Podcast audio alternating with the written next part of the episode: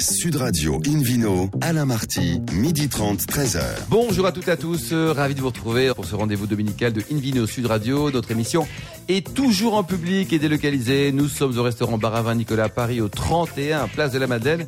Je rappelle que vous nous écoutez dans la capitale sur 99.9 et qu'on peut se retrouver sur notre page Facebook Invino. Aujourd'hui, un menu qui prêche, comme d'habitude, la consommation modérée et responsable avec l'appellation Iroulegui, un éloge des vieux vins, toujours avec modération ou pas, on verra tout à l'heure. Un super restaurant à Saint-Marcel, en Savoie, et puis le vidéo quiz pour gagner des cadeaux en jouant sur invinoradio.fm. À mes côtés, Hélène Pio, Laure Gasparotto, André Derieux, Philippe Forbach et David Cobold. Bonjour à tous les cinq. Bonjour. Alors André, vous qui êtes euh, auteur et également fondateur de Wine Tourism France, euh, nous partons entre la Fénécie et puis le, le Jourdain aujourd'hui. Écoutez, je vais vous parler aujourd'hui du plus vieux et du plus gros cépage, du plus gros des cépages, les raisins. C'est pas non plus plus facile à prononcer, alors on gardera ça pour la fin. Mais en tout cas, cette méga grappe, cette super grappe, tout le monde l'a déjà vu et en a entendu parler. Si je vous dis la Bible, si je vous dis que des explorateurs envoyés par Moïse pour reconnaître la terre promise entre Méditerranée et Jourdain en sont revenus en portant une énorme grappe de raisins sur un bâton et sur leurs épaules, bref, si je vous dis la grappe de Canaan, vous commencez à voir de quoi il s'agit. petit-fils de Noé. Un petit peu de lecture, le livre des Nombres, chapitre 13, écrit il y a près de 30 siècles. Moïse les envoya pour explorer le pays de Canaan. Il leur dit prenez des fruits du pays. C'était le temps des premiers raisins. Ils arrivèrent jusqu'à la vallée d'Escol, où ils coupèrent une branche de vigne avec une grappe de raisin qu'ils portèrent à deux au moyen d'une perche. C'est carrément l'illustration de la révolution néolithique, la transition entre les populations nomades et les peuples cultivateurs, cultivateurs, vignerons bien sûr. Vous suivez Hélène pour l'instant. hein, Cette bien. histoire d'une grappe énorme, presque de la taille d'un homme, a connu une fortune iconographique en peinture, gravure, sculpture et art décoratif considérable.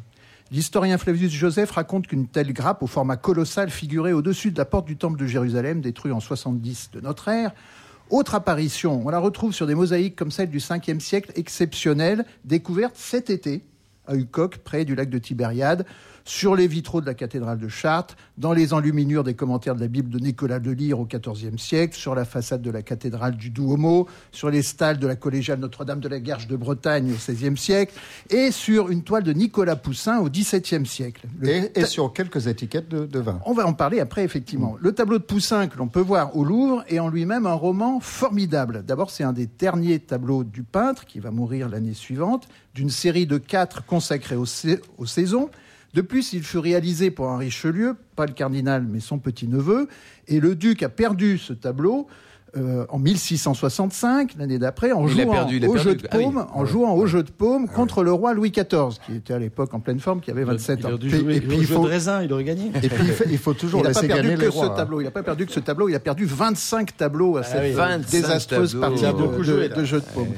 En tout cas, ce tableau, l'automne ou la grappe de Canaan, donc visible au Louvre, euh, elle représente, à mon sens, une synthèse euh, entre les traditions antiques, bibliques et chrétiennes, et on peut y voir autant la manifestation, la célébration de Bacchus que celle de la terre promise, que celle du Christ raisin, du pressoir mystique, autre thème euh, iconographique. Moi, c'est souvent effectivement que lors de mes visites œnotouristiques dans différents vignobles, je rencontre des sculptures de cette scène, comme au château Smith au Lafitte, avec le sculpteur tchèque Ivan Teimer, dans le petit village de Marsanet-la-Côte, avec une sculpture de, Christian Masse, mais effectivement aussi sur des céramiques, sur des enseignes de tavernes, sur des étiquettes de vin, sur des publicités de la fin du deuxième- 19e siècle, je pense aux, aux engrais d'Obi. Et assez naturellement, c'est le logo du ministère du Tourisme israélien. Très récemment, le monument consacré au plus grand spécialiste vivant de l'espèce vitis des vignes, qui est l'ampélographe Pierre Gallet. Pierre Gallet. Voilà. Mhm. Il a un petit Je- monument. J'allais dire été- José V. Amos, mais il est plus jeune. euh, Voilà. Et Pierre Gallet a son monument déjà euh, dans le, à Supagro, à Montpellier, dans l'école d'agriculture. Et il y a ce cépage euh, comme élément central de, son, de son monument. Un vignoble a mis en scène, en fait même, F-E, accent circonflexe T-E, cette, euh, cette grappe de Canaan, et ce, et ce dès le XVIIe siècle, en 1665. Décidément, il s'en est passé cette année-là des choses. Et à l'époque, ce vignoble n'était pas français, mais il était franc-comtois. C'était le vignoble d'Arbois. Et il Ah s'agit oui. de la fameuse fête du Biou, qui a eu lieu il n'y a Bah, pas très bio, oui, longtemps. sûr. Biou, qui veut dire le plus beau. Bah oui. Cette fête rassemble des milliers de personnes et consiste en procession, en bénédiction autour d'une énorme grappe Concrètement, un assemblage de 100 kg de raisins rouges et blancs veut et symbole de vendanges abondantes. Chaque année, donc, le premier dimanche de septembre. Et euh, cette fête est inscrite au patrimoine, à l'inventaire du patrimoine culturel immatériel français pour le moment. Alors, dans les faits, dans la réalité, ce cépage est très rare. Outre Israël, il produit, m'a dit l'ampélologue suisse José Vouyamoz, des vins de table en Roumanie, que je n'ai pas encore euh, dégusté. Il y a des bons il vins est en tout il cas, bon en Roumanie. oui, il est en tout cas présent, et c'est unique en France, dans les collections de cépages du mas de Domas Gassac, Oui, oui. le célèbre, viticole, le sommet- célèbre domaine viticole du Languedoc créé par Aimé Guibert, qui a absolument tenu à l'avoir dans cette collection parce qu'il le juge digne euh, d'avenir. Ah, Nian. À Agnan. Alors il est peut-être temps que je vous dise le nom de ce cépage. à moins Parce que là, le suspense est vraiment insoutenable, là, André. hein. On est à accroché l'heure, à, la grappe. parlé. Un nombre d'auditeurs en transe. Tout à l'heure, je vous ai donné un indice. Je, voulais pas, je vous ai parlé de la vallée d'Escol. hein. Ah. Eh ben, il s'agit du Néel-Escol. Ah, Voilà. Appelé aussi raisin de la terre promise ou raisin blanc de Jérusalem. Il est en tout cas inscrit au très officiel Vitis International Variety Catalogue sur le numéro 8467. en revanche, il n'est pas inscrit au catalogue des variétés cultivables en France. Ah, dommage. C'est un raisin blanc, donc. Bon. Le poète Edmond Flegg a parlé de l'or, de ses grains géants. Il peut produire des grappes de 50 cm, voire de 1 mètre de long, chacune Un mètre, une semblant, grappe mètre. chacune semblant d'ailleurs constituée de, de plusieurs raisins. J'étais il y a quelques jours avant les vendanges, donc avec Alexandre Vroland, qui est responsable de la qualité des domaines euh, Domas Gassac, dans les parcelles de collection de cépages. Malheureusement, le mildiou était passé par là et il affecte particulièrement ce cépage oriental qui était donc un petit peu abîmé. Pourtant, j'ai pu constater que euh, ce cépage envoie une, vigueur de la poussée de ses rameaux assez importante. Il les envoie très loin. Les spécialistes disent qu'il est très acrotone, un petit peu comme le mourvèdre. Et la structure de la grappe est à la fois forte, lâche, et avec beaucoup d'ailerons, avec beaucoup d'épaules, des épaules assez, assez Comme le nombreuses. Nebbiolo, alors. Oui, et les baies sont euh, en forme d'olive, ce qui lui vaut son autre surnom euh, d'olivette. Un dernier point. Rapide, Rien hein, ne nous ouais, dit hein. que le vin du repas des noces de Cana est issu de grappes de Canaan. Oh là là. Je parle de la première partie du repas, puisque le vin de la fin du repas est issu de grappes infiniment plus célestes. Merci beaucoup, André. C'est très sympa. Une vidéo sur Radio. On retrouve maintenant Philippe Forbach, président de la sommellerie française pour l'Iroulégui. On va redescendre Nous sur Terre, mesdames dans le sud-ouest, c'est ça? Bienvenue dans le sud-est, bienvenue en Nouvelle-Aquitaine. Ce sont des, vins d'hommes, ça, non? Exactement, en Basse-Navarre, plus précisément des Pyrénées-Orientales, et plus sûrement au Pays Basque, parce qu'il y a une grande fierté là-bas, c'est d'appartenir effectivement à cette communauté particulière du Pays Basque. Alors, euh, quand on évoque euh, ce coin-là, euh, Biarritz, Irouléguy, etc., on, on peut penser au chocolat. C'est vrai qu'à l'époque, il y a eu Oui, beaucoup d'importations qui sont passées par là.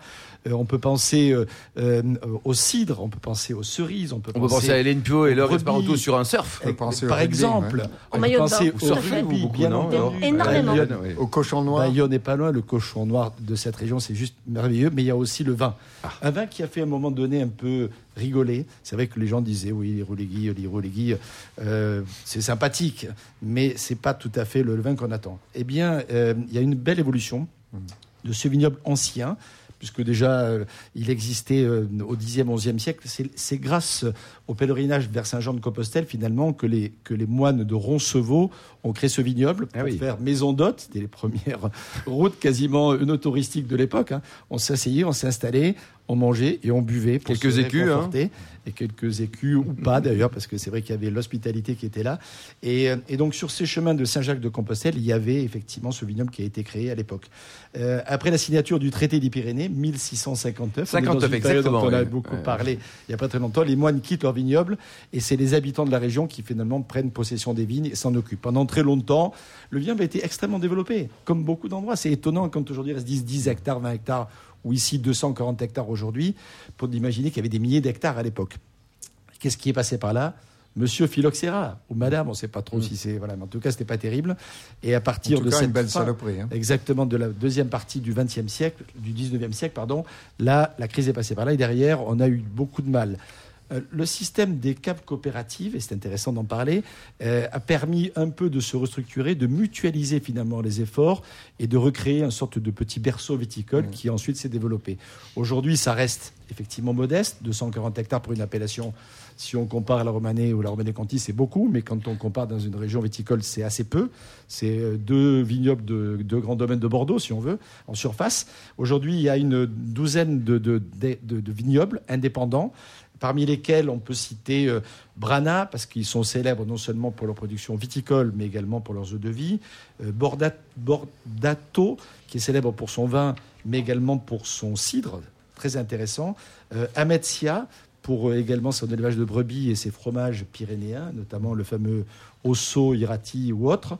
C'est une région très intéressante qui produit essentiellement des vins rouges à partir des, cépages euh, Cabernet Franc et Cabernet Sauvignon, qui donnent des vins un peu puissants, parfois légèrement rustiques au départ, mais qui s'affinent assez rapidement finalement au bout de 3, 4, 5 ans.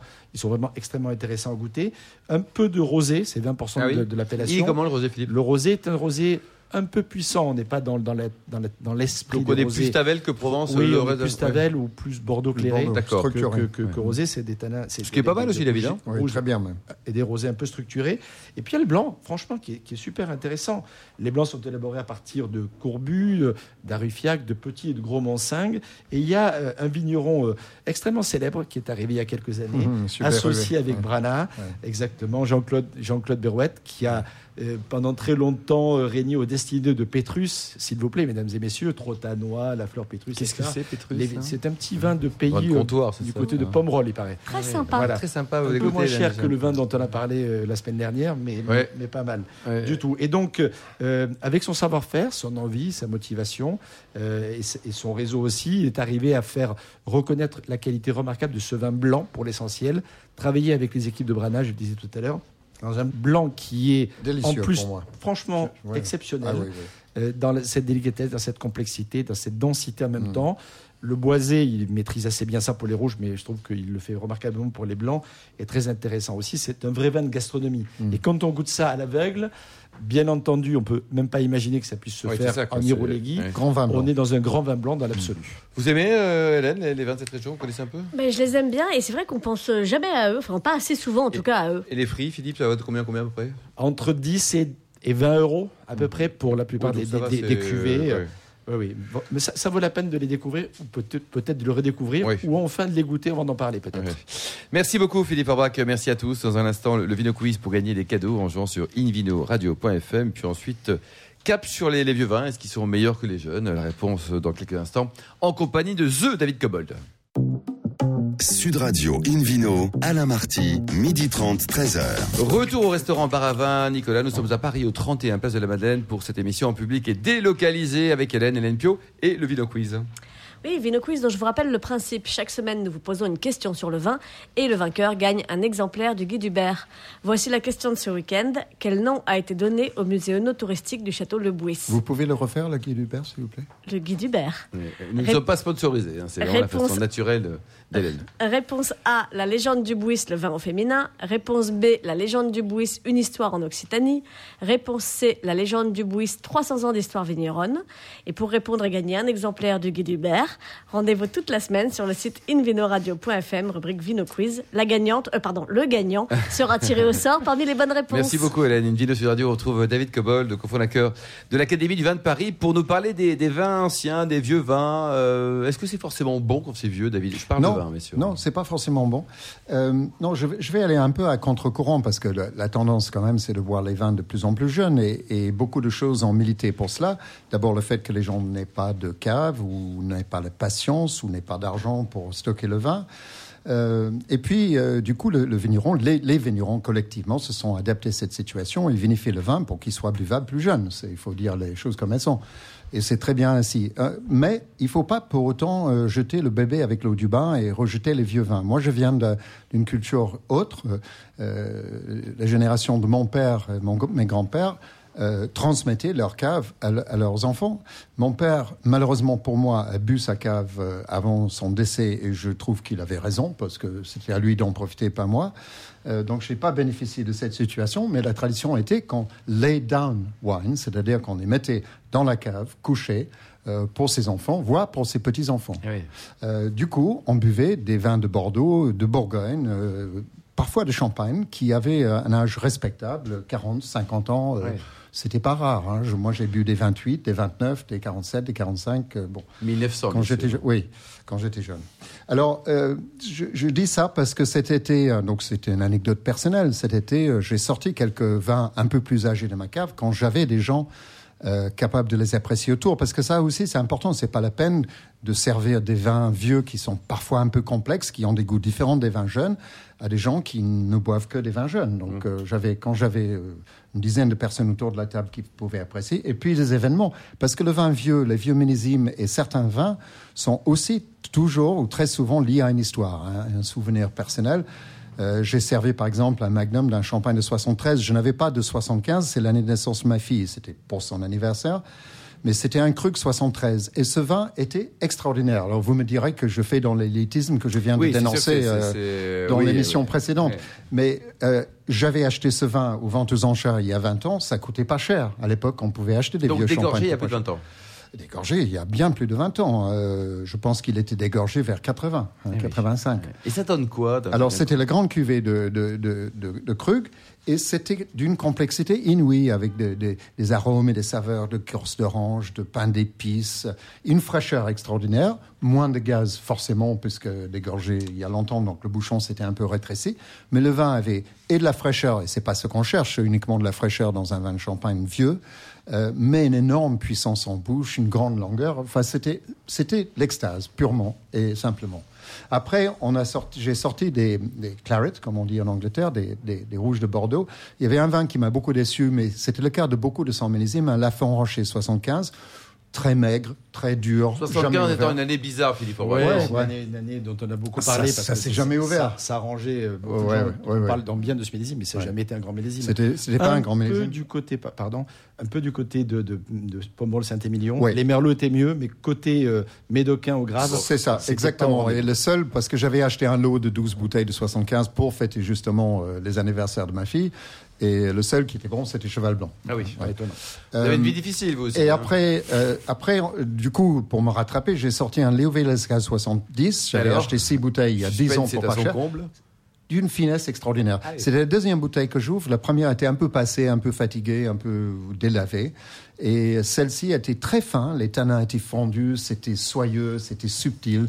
Là aussi, il y avait un coup de cœur parce que euh, quand j'ai rencontré ma, ma, ma présente épouse, euh, c'était autour d'une bouteille de Léo Velasquez 70. Donc, vous Vous voyez, faites bien les choses, vous. a- hein Non, mais il y a toujours ces, ces, ces trucs-là qui, qui vous font flasher sur des, Et certains vous, millésimes. Philippe, votre présente épouse, comme dirait David, euh, c'était sur quelle bouteille Sur, plein de choses. Là. Mais non, je voulais juste rebondir sur quelque chose qui est très important dans le propos de, de David. C'est, une bouteille de ce millésime-là. Eh C'est-à-dire oui. que c'est pas Oui. tous les Eh Bien 70 sûr, bien qui sont extraordinaires ou tous les. Moi, j'ai mon plus, un de mes souvenirs les plus marquants de très vieux vin, c'était un, c'était un Aubryon 29. 1929. Mais la bouteille était remarquable. On Ouais. avait goûté ça. et, C'était au début des années Il faut 90. nous inviter, on peut se libérer ce jour-là quand vous avez Et encore pour des vous 29. dire, hein. et pour vous dire euh, euh, de- de- le delta de, de, de- de l'approche, on dégustait ça à l'aveugle. Euh, Le premier qui a parlé de, de mes amis sommeliers, qui étaient pourtant vraiment des grands sommeliers, je vais pas les citer pour pas les mettre mal à l'aise, mais avait dit c'est peut-être un 82. 82 Euh, pour On va dire la 29, jeunesse du vin. Ça, Et c'est vous, Et finalement, au plus ancien, on est descendu à 45 et le, le, celui qui nous invitait lui dit vous êtes pas loin, mais c'est 29. Ah, là là, fou. Et vous, Hélène Pio, le- votre meilleur souvenir de vin un peu âgé, c'est quoi Ah ouais, moi, c'est sur des champagnes qu'on n'a pas Ah oui, l'habitude de boire, euh, Ouais. très ancien effectivement.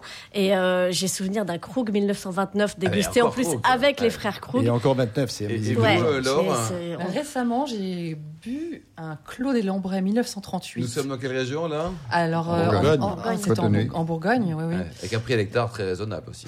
Voilà, il vient d'être vendu euh, cette année.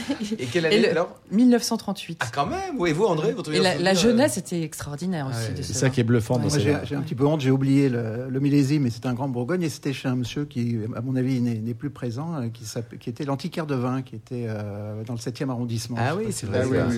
Et sur une quelle année vous avez Qui avait quelques bouteilles qu'il pouvait Michelin. vendre et quelques bouteilles qu'il ne pouvait pas vendre parce qu'elles elles étaient un petit peu sur l'épaule, elles avaient Ouais. le niveau avait Et descendu. la grande émotion aussi. Et donc on les goûtait. David? Euh, alors, si, si, si on va en Bourgogne, alors pour finir ce repas, on a fini par une petite douceur de Val-de-Loire.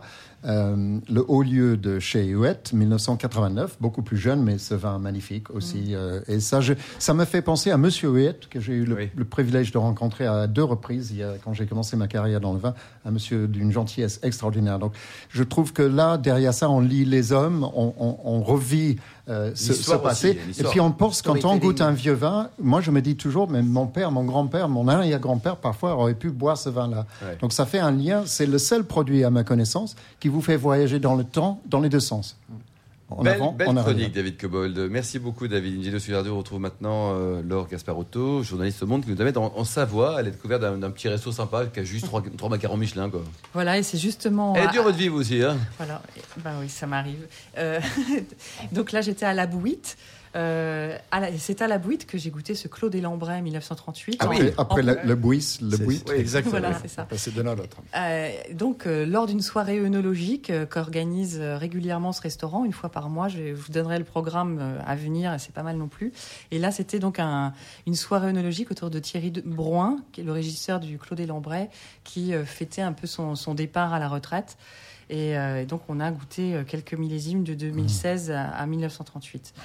Voilà, et donc la Bouite euh, se situe à Saint-Martin-de-Belleville, dans un tout petit hameau qui s'appelle Saint-Marcel, et on est vraiment à côté des stations du Ménouir et de, Val Thorens.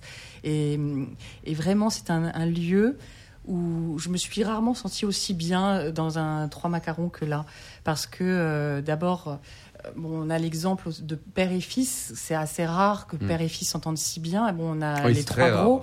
On a l'exemple des trois gros, hein, Michel et César, Mmh. qui, qui s'entendent aussi merveilleusement Les bien. bras Et, aussi. et les bras. Non, Mm. les bras travaillent pas vraiment ensemble. euh, non. mais bon, Michel et César travaillent ensemble. Et là, donc, euh, la bouite est tenue par la famille Meilleur, René et le père, qui a créé ce restaurant en 1976 avec sa femme. C'était un champ de patates. Et euh, en fait, il a, son idée, c'était juste de créer un restaurant de, euh, de fondue, de raclette, de produits. euh, pour, alimenter euh, pour alimenter les skieurs. Hein, c'était vraiment ça l'idée. Avec des petits blancs qui étaient à l'époque euh, voilà. très, très blancs. et le fils Maxime lui il était sportif. C'était il faisait du- il était spécialisé dans le biathlon euh, il était en équipe de France. Et euh, et puis euh, en fait René le père a eu un déclic en allant en 1984 dîner chez Bocu- chez Bocuse et là il s'est dit mais peut-être que je peux faire autre chose et il a commencé à affiner sa cuisine à tel point qu'il a vraiment recherché, puis il a fini par avoir une première étoile, puis une deuxième. Ah oui, carrément. Et puis, euh, très, euh, il y a quelques Mm. années, je crois 2015, Il est autodidacte. autodidacte. Complètement. Voilà. Enfin, Ouais. il avait fait des stages Ouais. dans, dans des restaurants, mais c'était vraiment le- l'esprit de commerce. Hein, euh, Mm.